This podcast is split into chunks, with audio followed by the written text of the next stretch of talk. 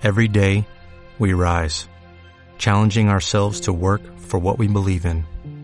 At U.S. Border Patrol, protecting our borders is more than a job, it's a calling. Agents answer the call, working together to keep our country and communities safe. If you're ready for a new mission, join U.S. Border Patrol and go beyond. Learn more at cbp.gov/careers. Buenos días, bienvenidos a un nuevo informativo. Lamento la luz que tenemos hoy, pero aquí en España la verdad es que hoy es un día, eh, está muy nublado y está lloviendo y es por eso por lo que he tenido que ponerme una luz artificial y pese a eso eh, la luz no es del todo buena. Aún así, comencemos con el informativo. Hoy tenemos que hablar del café y es que según la OIC eh, el el consumo de café aumentará entre el 1 y el 2% por año hasta el 2030.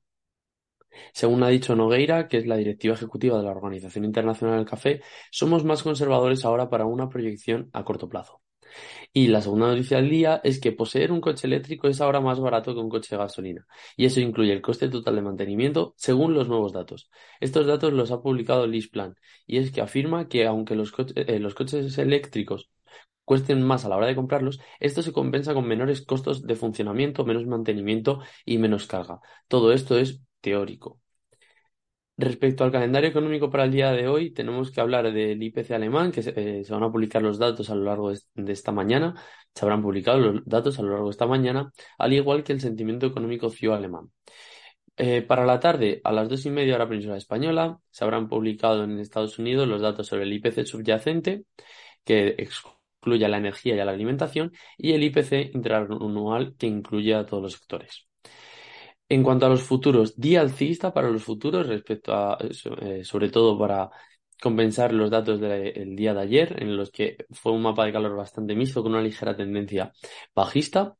Podemos hablar de la energía como el sector que más crece, con la excepción del gasóleo de calefacción, que apenas varía su precio de cotización. En cuanto a los bonos, los cuatro tipos de bonos crecen en su precio de cotización. Los softs están bastante mixtos. El cacao, el algodón y el café crecen en su precio de cotización, mientras que el zumo de naranja, la madera y el azúcar caen en su precio de cotización. Los metales, un, otro sector al alza. Las carnes, el ganado vivo es la excepción alcista, ya que el ganado engorda y los tratos magros se encuentran a la baja en el día de hoy. Y los granos es otro sector que se encuentra a la alza, con la excepción del arroz áspero, que no ha variado su precio de cotización. En cuanto a las monedas, todas las monedas se encuentran a la alza, salvo el dólar que ha caído un 0,20%. En líneas generales podemos apreciar una clara predominancia alcista con el dato sorprendente del café que crece un 5,79% en su precio de cotización, seguido del gas natural que crece un 2,85% y el etanol que crece un 2,58%. En cuanto a los elementos que más caen en su precio de cotización, nos encontramos con el zumo de naranja que cae un 3,21% y el azúcar que cae un 1,22%. En cuanto a las criptomonedas, segundo día seguido a la baja, solo que las variaciones en el día de hoy, por lo menos en Bitcoin y Ethereum, no son tan elevadas como en el día de ayer. En el caso de Bitcoin la caída ha sido del 0,38% y en el caso de Ethereum la caída ha sido del 0,81%. Lo sorprendente para el día de hoy es la caída de Binance casi un 6%. Todos estos datos, pese a ello, eh, nos dejan en el, en el umbral de la codicia, en el índice de miedo y codicia, en el que volvemos a estar en este umbral, pese a haber caído ayer a una zona más neutral. En cuanto a las acciones europeas, eh, con la excepción de las tecnologías sanitarias, servicios tecnológicos y los minerales energéticos, que son sectores que se encuentran mixtos, el resto de sectores se encuentran a la baja. En el caso del IBEX 35 pasa más o menos lo mismo, hay sectores que se encuentran claramente a la baja, como pueden ser los consumibles perecederos o las finanzas, y otros sectores que se encuentran mixtos con o con tendencia alcista, como lo pueden ser los servicios públicos o los servicios industriales. Respecto a Estados Unidos, aquí no hay duda alguna, es un día, el día de ayer fue alcista para las empresas norteamericanas y tenemos que hablar de Tesla, que cayó eh, unos datos eh, superiores al 6,27%. En cuanto a los índices, el Eurostoxx 50 ha crecido en lo que va de día un 0,12%, el IBEX 35 creció un 0,01%, el S&P 500 creció en el día de ayer un 1,43%, el Dow Jones 30 creció un 1,58% y el Nasdaq 100 creció un 1,24%. Y la recomendación para el día de hoy de los analistas es de Nike el cual las, eh, las acciones rondan los 111 112 dólares. El precio objetivo medio se ha fijado en los 112 dólares, que eh, son los datos actuales, situando el mínimo en los 79 dólares y el máximo en los 185 dólares.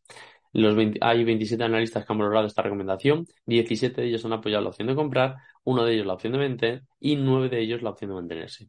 Y nos vamos, como siempre, dejándoles el código QR y el enlace para unirse a nuestro canal de Telegram totalmente gratis, además del libro Trading desde cero y de Analista TD de Jaime Martínez Juez, que tienen disponibles en Amazon. Espero que pasen un buen eh, día y les espero en el informativo de mañana. Un saludo. Dale más potencia a tu primavera con The Home Depot. Obtén una potencia similar a la de la gasolina para podar, recortar y soplar con el sistema OnePlus de 18 voltios de Ryobi desde solo 89 dólares. Potencia para podar un tercio de un acre con una carga. Potencia para recortar el césped que dura hasta dos horas. Y fuerza de soplado de 110 millas por hora. Todo con una batería intercambiable. Llévate el sistema inalámbrico OnePlus de 18 voltios de Ryobi. Solo en The Home Depot. Haces más. Logras más.